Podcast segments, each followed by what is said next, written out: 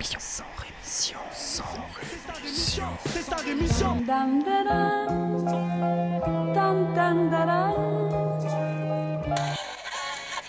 de mon sang rémission. Des médias en masse, leur discours fout des audits. Tu parles du bruit et des odeurs, les plus polis parlent d'exotisme.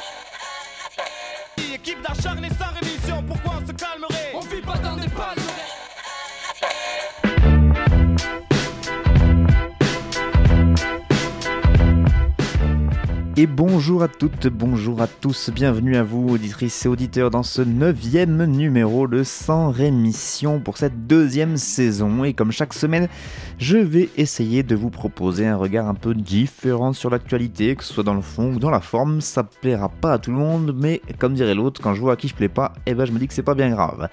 Aujourd'hui, on ira en Espagne, au Japon et on parlera de murs. En France, il sera question de procès politiques, de procès politiques euh, encore, et puis de la gestion des aéroports. Mais avant tous ces sujets très intéressants, il y en a quelques-uns qui sont soit moins intéressants, soit je n'ai pas eu le temps de les développer euh, dans ce numéro et du coup je ne vous en parlerai pas.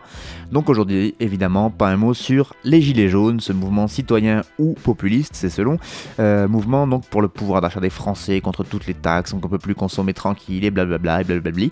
Bref, il faut savoir qu'il y a eu quand même plusieurs incidents qui ont émaillé les manifestations qui ont rassemblé plus de 280 000 personnes samedi dernier avec 400 blessés et un mort quand même. hein. je vous laisse imaginer ce qui aurait tiré la plupart des médias si euh, le bilan avait été le même pour les manifs euh, contre la loi travail ou encore du côté de Notre-Dame-des-Landes. J'imagine que ça aurait pris une toute autre ampleur. Et donc des incidents entre manifestants et bizarrement certains types de populations qui se sont retrouvés bloqués par ces manifestants. En effet, on a pu voir des agressions homophobes, islamophobes, des agressions racistes, bref, pour un mouvement apolitique, les incidents qui sont survenus, eux, sont quand même gravement politiques. Enfin, ce qu'on a pu remarquer aussi, c'est le peu d'affrontements bizarrement entre manifestants et policiers, et le peu d'interpellations, alors même que plusieurs rassemblements ont eu lieu en toute illégalité. Je dis pas qu'il fallait tous les foutre en tôle, évidemment, je dis juste que pendant ce temps-là, euh, du côté de CIGEO, il y en a qui sont mis en tôle pour association de malfaiteurs, allez comprendre. Sinon, je ne vous parlerai pas des 250 personnalités et de la quinzaine de responsables syndicaux qui appellent dans deux tribunes distinctes à participer à la marche contre les violences sexistes et sexuelles organisée par le collectif hashtag nous toutes. Un rassemblement qui doit avoir lieu hum, samedi prochain du côté de Paris. Deux tribunes qui rappellent que, selon l'Organisation des Nations Unies, une femme sur trois subira des violences au cours de sa vie. En France, chaque jour, plus de 250 femmes sont violées. Une femme sur trois a déjà été harcelée ou agressée sexuellement au travail et 16% de la population a été victime de violences sexuelles pendant son enfance. Pas un mot dans ce sans rémission sur cette fonctionnaire de la police judiciaire de Paris qui a été mise en examen pour importation et trafic de stupéfiants et qui a été placée sous contrôle judiciaire.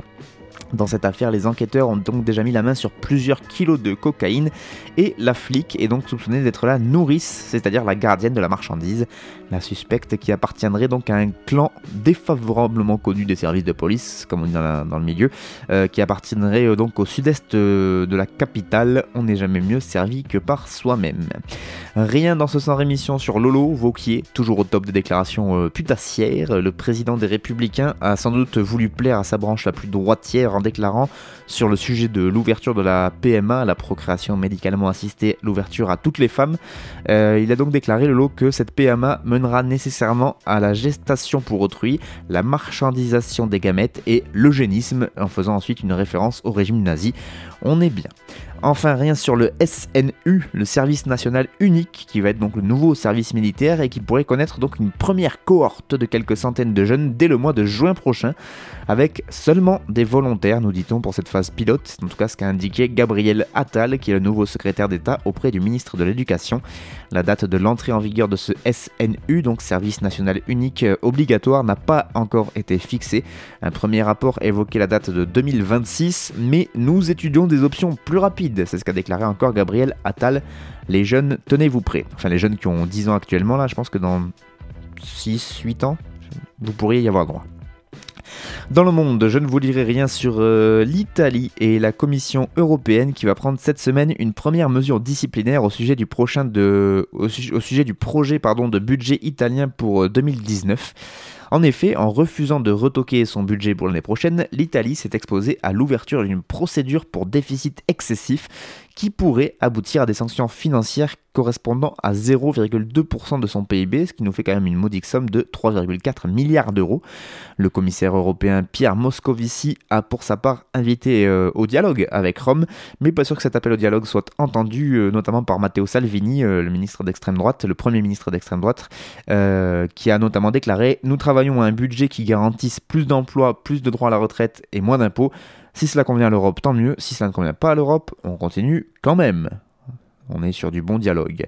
Pas un mot non plus sur Israël, euh, je peux pas en parler toutes les semaines non plus, ça c'est juste, sachez juste, c'est pas facile à dire, sachez juste que le ministre israélien de la Défense, Avigdor Lieberman, euh, très très à droite, voire très très à l'extrême droite, voire plus, a annoncé sa démission la semaine dernière, une annonce qui a été faite au lendemain d'un accord de cessez-le-feu avec des groupes palestiniens dans la bande de Gaza de la part du gouvernement de Netanyahou. Ce ministre donc ultranationaliste Avigdor Lieberman a dénoncé ce cessez-le-feu. Il a, déclaré ce cessez-le-feu c'est comme une capitulation devant le terrorisme et il a appelé à des législatives anticipées et le plus tôt possible. Et donc il voudrait qu'il y ait un vote avant euh, la date de novembre 2019 qui donc sera la date des prochaines législatives en Israël. Pas un mot sur Haïti qui a connu une nouvelle journée de manifestation dimanche dernier. Des milliers d'Haïtiens ont défilé dans les rues pour dénoncer la corruption et surtout réclamer la démission immédiate du président. Euh, ce sont des jeunes qui sont largement majoritaires dans les cortèges de manifestants et qui témoignent notamment de leur frustration de ne pas pouvoir vivre correctement dans leur pays. Enfin, rien sur l'armée syrienne qui a repris ce week-end au groupe État islamique sa dernière poche dans le sud de la Syrie entre les provinces de Damas et de Souaïda. Une victoire qui intervient après plus de trois mois de combat et euh, selon l'Observatoire syrien des droits de l'homme, entre 700 et 1000 combattants de l'État islamique ont réussi à quitter la zone qui a été prise par les troupes gouvernementales. Cette bataille, notamment de Touloul al-Safa, a fait près de 250 morts dans les rangs de l'armée syrienne et ses alliés et 425 morts dans le rang des euh, djihadistes. Et oui, parce que c'est pas parce que plus personne ne parle d'une guerre qu'elle ne continue pas. Tu vois, le monde se divise en deux catégories. Ceux qui ont chargé et ceux qui creusent Toi, tu creuses. Toi, tu creuses.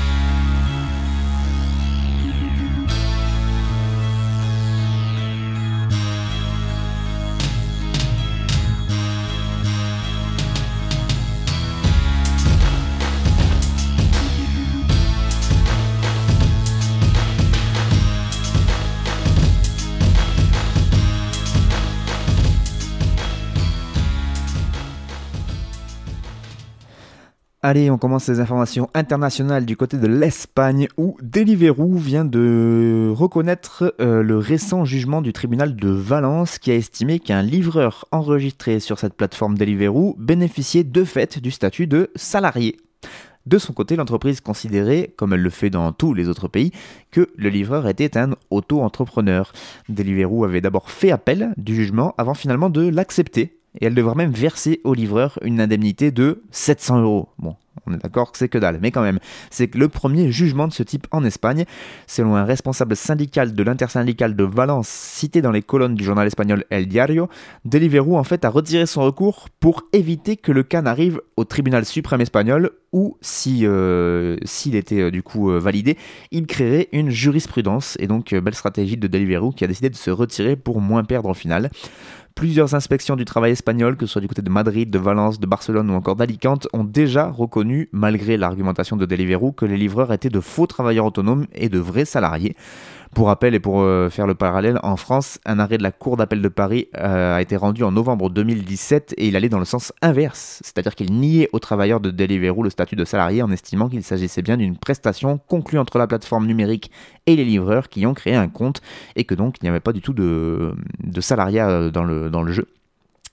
L'inspection du travail et l'URSSAF, l'organisme qui récolte les cotisations sociales, considèrent cependant que les livreurs de ces plateformes, comme donc Deliveroo, Uber Eats, Foodora, etc., sont des salariés, ce qui est un peu bizarre et euh, qui permet euh, de, bien sûr à ces entreprises de jouer sur plusieurs tableaux. Des procédures judiciaires ont été engagées donc en France, à Paris et à Nantes pour le faire reconnaître par la justice, mais donc partout en Europe, les livreurs à vélo euh, contraints de travailler sous ce statut d'auto-entrepreneur s'organisent pour faire valoir leurs droits, et nul doute que cette décision d'un tribunal espagnol va forcément porter leur lutte. Une rencontre d'ailleurs euh, de collectifs de livreurs européens euh, a eu lieu à Bruxelles fin octobre pour constituer un front commun face à ces multinationales donc de livraison. On continue et on va dire qu'on reste en Europe, mais on va élargir un peu le spectre avec ce rapport de l'ONG néerlandaise TNI, euh, un rapport qui a été publié le 9 novembre dernier qui nous apprend que les États membres de l'Union européenne et de l'espace Schengen ont construit près de 1000 km de murs depuis les années 90 pour empêcher les exilés de venir en Europe. L'ONG qui a d'ailleurs choisi symboliquement la date de la chute du mur de Berlin, 9 novembre, pour sortir son rapport en constatant que se sont construits en Europe l'équivalent de 6 murs de Berlin depuis la chute de ce dernier il y a 29 ans. Ces nouveaux murs ont commencé à être érigés à la fin du siècle dernier, avec les clôtures entre l'Espagne et le Maroc dans les enclaves de Ceuta et Melilla. Mais c'est surtout depuis 2010, on va dire que l'emmurement général de l'Europe euh, a connu une recrudescence. Une clôture de séparation agrémentée de barbelés et de points de contrôle s'est dressée à la frontière terrestre entre la Grèce et la Turquie à la fin de l'année 2012, entre la Bulgarie et la Turquie en 2013, entre la Hongrie et la Serbie en 2015, puis entre la Norvège et la Russie en 2016.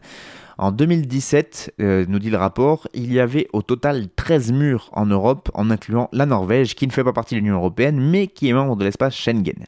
Il y a aussi un mur construit en Macédoine qui est inclus dans la recherche parce qu'il est un, élément essentiel de la route migratoire des Balkans, qui fait en fait 14 murs érigés en moins de 10 ans en Europe, tout ça pour fermer les frontières et bloquer les migrants. Le rapport donc de TNI souligne aussi la construction de murs à l'intérieur même des territoires, donc notamment du territoire de la Slovaquie, érigés donc dans certaines villes pour ségréguer les populations roms. Ces murs physiques, nous dit le rapport, sont accompagnés de murs maritimes, les opérations navales de patrouille dans la Méditerranée, ces murs maritimes qui sont là encore destinés donc à empêcher l'immigration vers l'Europe. L'Europe est devenue une forteresse qui exclut ceux qui en sont extérieurs tout en augmentant la surveillance et les technologies militarisées qui ont des implications aussi sur leurs citoyens à l'intérieur même de ces murs, ajoute ce rapport de TNI. Il évoque aussi euh, les murs qui s'élèvent euh, dans les têtes, on va dire, donc euh, avec l'extrême droite et la montée de l'extrême droite dans les différents pays d'Europe.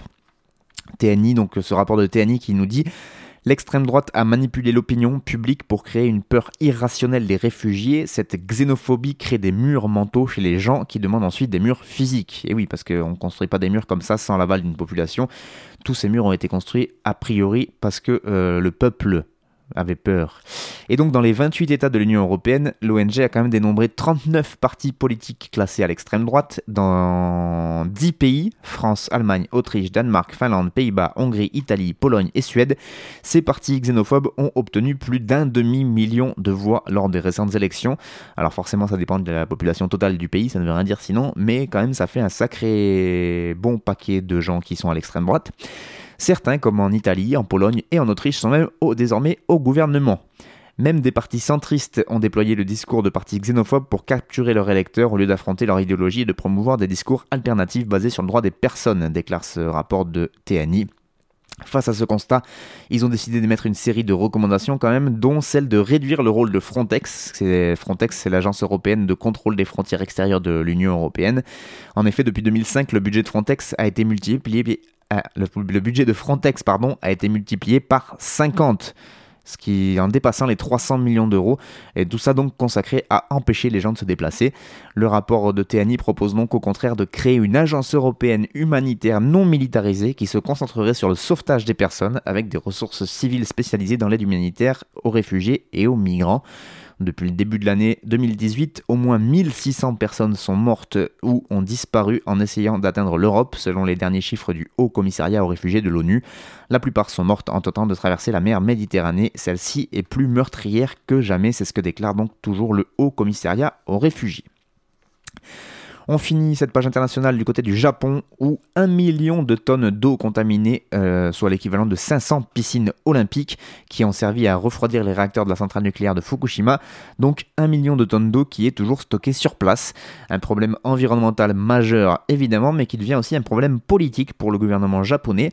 En effet, le mardi 13 novembre dernier, l'AIEA, l'Agence internationale de l'énergie atomique, a demandé au gouvernement japonais de trouver d'urgence une solution pour se débarrasser de cette eau contaminée. Elle craint la IEA une fuite incontrôlée du liquide stocké dans un millier de citernes et qui sont en proie en plus à de nouveaux tremblements de terre assez régulièrement. Le rejet de cette eau dans l'océan Pacifique serait évidemment la solution la moins chère pour le gouvernement japonais, qui assure bien sûr que du coup l'eau qu'elle déverserait a été nettoyée de la plupart de ses radioéléments, à l'exception du tritium. Bon, voilà.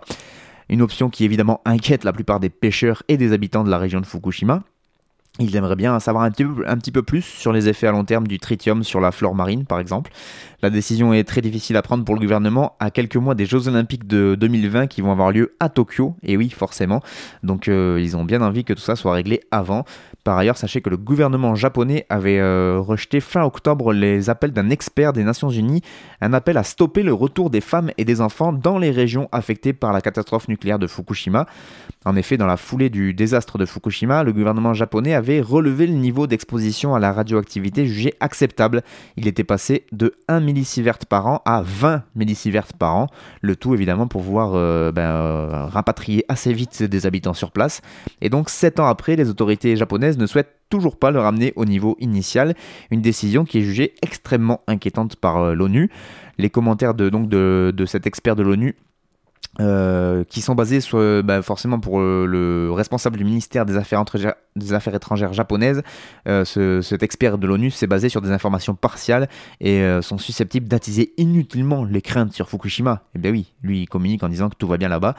Sachez que de nombreux déplacés euh, reprochent aux autorités de vouloir hâter le retour dans ces régions contaminées justement afin de normaliser la situation à l'approche des JO de Tokyo. Toujours encore ces mêmes JO. Environ 12 000 d'entre eux, 12 000 déplacés ont même déposé plainte contre le gouvernement japonais ainsi que contre TEPCO, Tokyo Electric Power, qui était donc l'organisme qui était euh, chargé de cette centrale de Fukushima. Mademoiselle, voulez-vous Mademoiselle, voulez-vous?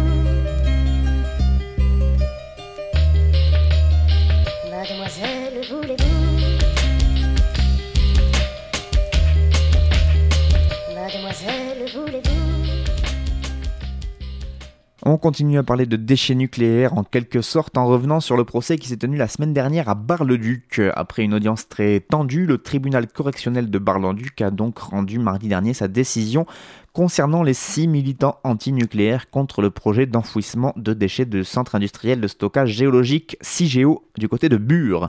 L'un d'entre eux, euh, Raphaël G, 22 ans, a été condamné à trois mois de prison ferme quand même. Tout ça pour avoir insulté et menacé des gendarmes en poste euh, entre la maison de la résistance, qui est le lieu de vie des opposants, ainsi qu'à la mairie de Bure. Il était a priori en état d'ébriété et il avait le visage dissimulé. il était alors sorti de l'habitation de la maison de la résistance avec une dizaine de personnes pour taquiner un peu les forces de l'ordre. Euh, la peine prononcée à son encontre est conforme aux réquisitions du procureur Olivier Glady qui avait souligné lors de l'audience du 16 octobre que les gendarmes étaient soumis quotidiennement à ce type d'acte lors de leur patrouille de surveillance entre Bure et Mandran-Barrois. En même temps, quand t'es flic, faut s'attendre un peu à ça. Bref, du ferme pour insultes et menaces, je sais pas si on se rend bien compte du degré de d'injustice de cette, de cette euh, décision. Et si on se rend compte surtout de la portée politique de ce jugement, puisque derrière euh, ces trois mains fermes se cache évidemment euh, la tentative de découragement de tous ceux qui luttent contre ce projet en leur faisant peur avec des peines de prison.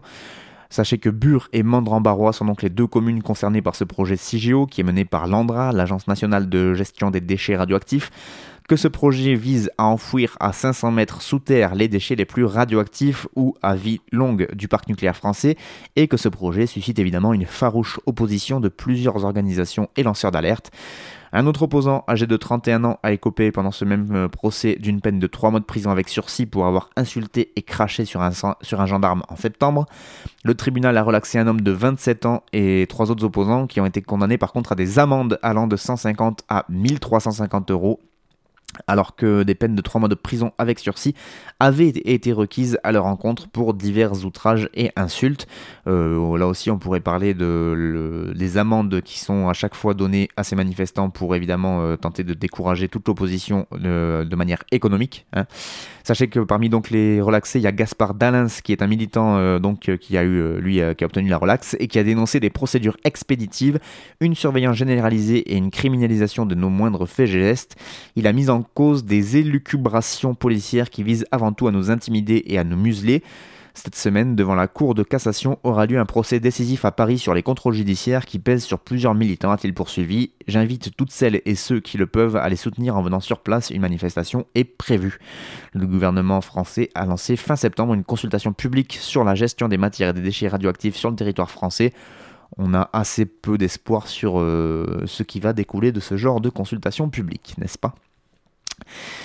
Allez, direction Toulouse maintenant pour parler de l'aéroport de la Ville Rose, puisqu'en effet la vente des parts de l'État dans cet aéroport de Toulouse-Blagnac à une société euh, aux capitaux étrangers est le contre-exemple d'une opération réussie. Et pour le coup, c'est pas des gens de gauche qui le disent ou des euh, anticapitalistes, etc., mais bien la Cour des comptes, dans un rapport à la Commission des finances de l'Assemblée nationale sur le processus de privatisation des aéroports de Toulouse, Lyon et Nice, eh les magistrats financiers ont taclé la décision prise en décembre 2014 de céder 49,99% de ce capital à Quasi l'Europe. Quasi l'Europe, c'est une holding qui a été créée par un fonds d'investissement hongkongais Friedman Pacific et par Shandong High Speed Group, qui est un groupe public chinois, et qui a donc remporté la mise dans cet aéroport avec euh, la modique somme de 308 millions d'euros. Dès l'annonce de ce choix qui avait été validé par le ministre de l'économie de l'époque, Emmanuel Macron, évidemment, le profil de ces racheteurs avait soulevé des inquiétudes, c'est ce que déclare le rapport des sages donc de la Cour des comptes. Les collectivités qui euh, ont 40% du capital ainsi que plusieurs acteurs locaux se sont inquiétés de son manque d'expérience en matière de gestion aéroportuaire doublé d'un manque de transparence financière. Mais aussi des liens avec la puissance publique chinoise qui n'a pas caché sa stratégie d'investir hors de ses frontières dans le cadre de son plan de nouvelle route de la soie. Ces sociétés sont domiciliées dans des paradis fiscaux et on ne sait pas qui les détient en dernier ressort. Leurs actions peuvent aussi changer de main Or, le problème, c'est qu'il s'agit d'une infrastructure pérenne et stratégique. C'est ce que déclare Christophe Legevac, qui est l'avocat du collectif d'opposants à la privatisation. Ce dernier a multiplié les actions en justice pour connaître les termes exacts du pacte d'actionnaires qui engage l'État, toujours propriétaire de 10% du capital, 10,01% du capital, même si on est précis, euh, auprès de l'acquéreur chinois, notamment dans ses votes lors des choix importants. Un document pointé du doigt par la Cour des comptes à l'origine d'une situation ambiguë et instable celle d'une société dont le capital est majoritairement public, mais dont le contrôle appartient à l'actionnaire privé par l'effet de ce pacte d'actionnaires qu'il a conclu avec l'État. C'est vrai que c'est un peu chiant ça quand même. En janvier dernier, la cour non, euh, prochain, la Cour d'appel administrative de Paris devra examiner le recours porté par ses opposants donc pour faire annuler la vente. Et pour eux, évidemment, le rapport de la Cour des comptes qui euh, nous dit que c'était pas une super bonne idée tombe à point nommé. On finit avec un autre procès, ça s'est passé du côté du tribunal de grande instance de Bomigny où le 9 novembre dernier, un surveillant pénitentiaire, un surveillant pénitentiaire, tenez-vous bien, a été condamné à 12 mois de prison avec sursis, calmez-vous, et trois ans d'interdiction d'exercer pour des violences aggravées qu'il avait commises contre un détenu. Une condamnation pour le moins exceptionnelle pour un phénomène qui l'est pour le coup beaucoup moins. Euh, en effet, les personnes détenues victimes de violences de la part de personnel euh, sont assez légion, mais la plupart du temps, ils peinent à obtenir justice. Pour cette histoire-là, les faits remontent au 23 avril 2018 à la maison d'arrêt de Villepinte en Ile-de-France. Ce matin-là, le surveillant euh, va trouver un détenu en cellule, le sort de sa cellule, le roue de coups de pied, de coups de poing, de coups de genou, l'agrippe par les cheveux et le jette contre le mur et le jette contre le sol. Il indique ensuite que c'est le détenu qui l'a agressé et il est placé euh, du coup ce détenu préventivement au quartier disciplinaire. Donc voilà, il se fait maraver la gueule et en plus il va au mitard. Petit problème pour le surveillant, c'est que la scène a été filmée par une caméra de surveillance. Euh, a priori, il avait oublié qu'il y avait des caméras. Et donc, la victime, euh, qui a quand même écopé de 4 jours d'ITT à la fin, a décidé de se constituer partie civile pour que cette personne n'exerce plus dans la maison d'arrêt. C'est ce qu'elle a expliqué lors de l'audience. Donc, une audience à laquelle l'Observatoire international des prisons a pu assister. Euh, les images de vidéosurveillance qui ont été projetées pendant le procès ne laissent aucun doute hein, sur les agissements du, surveillant, vous vous doutez bien. Celui-ci, qui était d'ailleurs déjà connu pour des écarts de comportement, puisqu'il se présentait lui-même comme la bête noire des détenus, ça veut tout dire, et qui bénéficiait pour le coup visiblement de peu de sympathie de la part de la direction de l'établissement et de ses collègues de travail. C'est peut-être pour ça qu'il a réussi à être condamné. Bref, c'est sur le site internet de l'OIP, l'Observatoire international des prisons, que nous est raconté cette histoire. Et donc l'OIP estime qu'à plus d'un titre, cette affaire est emblématique parce qu'elle jette un coup de projecteur sur la brutalité avec laquelle certains détenus peuvent être traités, mais surtout parce qu'elle réunit toutes les conditions qui ont permis la condamnation du surveillant et qu'elle montre en creux comment d'autres parviennent à passer en dehors des radars de la justice. En effet, nombreux sont les prisonniers qui se plaignent de violences subies par les personnels pénitentiaires, mais rares sont les affaires qui sont jugées, encore plus celles qui aboutissent à une condamnation. D'abord parce que ces affaires sont recouvertes d'une chape de plomb, sous les effets conjugués d'un esprit corporatiste de la part de la plupart des matons, mais aussi de pression ou de crainte de représailles. Ces plaintes font rarement l'objet de dénonciations, que ce soit de la part des victimes ou de témoins. Une personne détenue qui, malgré les risques encourus, décide de porter plainte, doit ensuite obtenir l'ouverture d'une enquête, puis prouver les violences, c'est-à-dire pouvoir accéder à un médecin assez rapidement après le, tabassage quand même, obtenir un certificat, un certificat médical, faire reconnaître une éventuelle ITT par une unité médico-judiciaire et enfin démontrer que le recours à la violence du maton n'était ni légitime ni proportionné. Et là évidemment s'il n'y a pas de caméra ça peut être plus compliqué hein, puisque voilà souvent euh, ces tabassages se font à l'abri des regards, à l'abri des caméras et donc c'est la parole du maton contre celle du détenu je vous laisse euh, quand même euh, seul juge de savoir quelle parole est plus prise en compte. Et donc au total, rares sont les parquets qui prennent la peine d'une enquête exhaustive et que les plaintes aboutissent euh, le plus souvent à un classement sans suite. Cette affaire donc et la condamnation qui s'ensuit sont donc exceptionnelles, même s'il s'en tire quand même plutôt bien le maton avec seulement 12 mois avec sursis.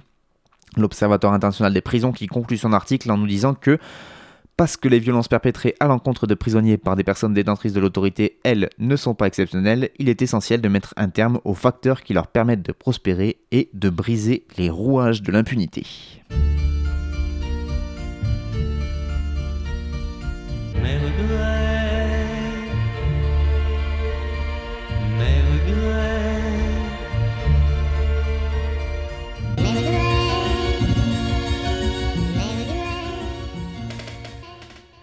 C'est la fin de son émission pour cette semaine. Merci beaucoup à vous de l'avoir suivi. Pour les pauses musicales, c'était Milka, un excellent beatmaker du côté de Lyon. Euh, rendez-vous la semaine prochaine pour toujours plus de mauvaises nouvelles. Et d'ici là, portez-vous bien.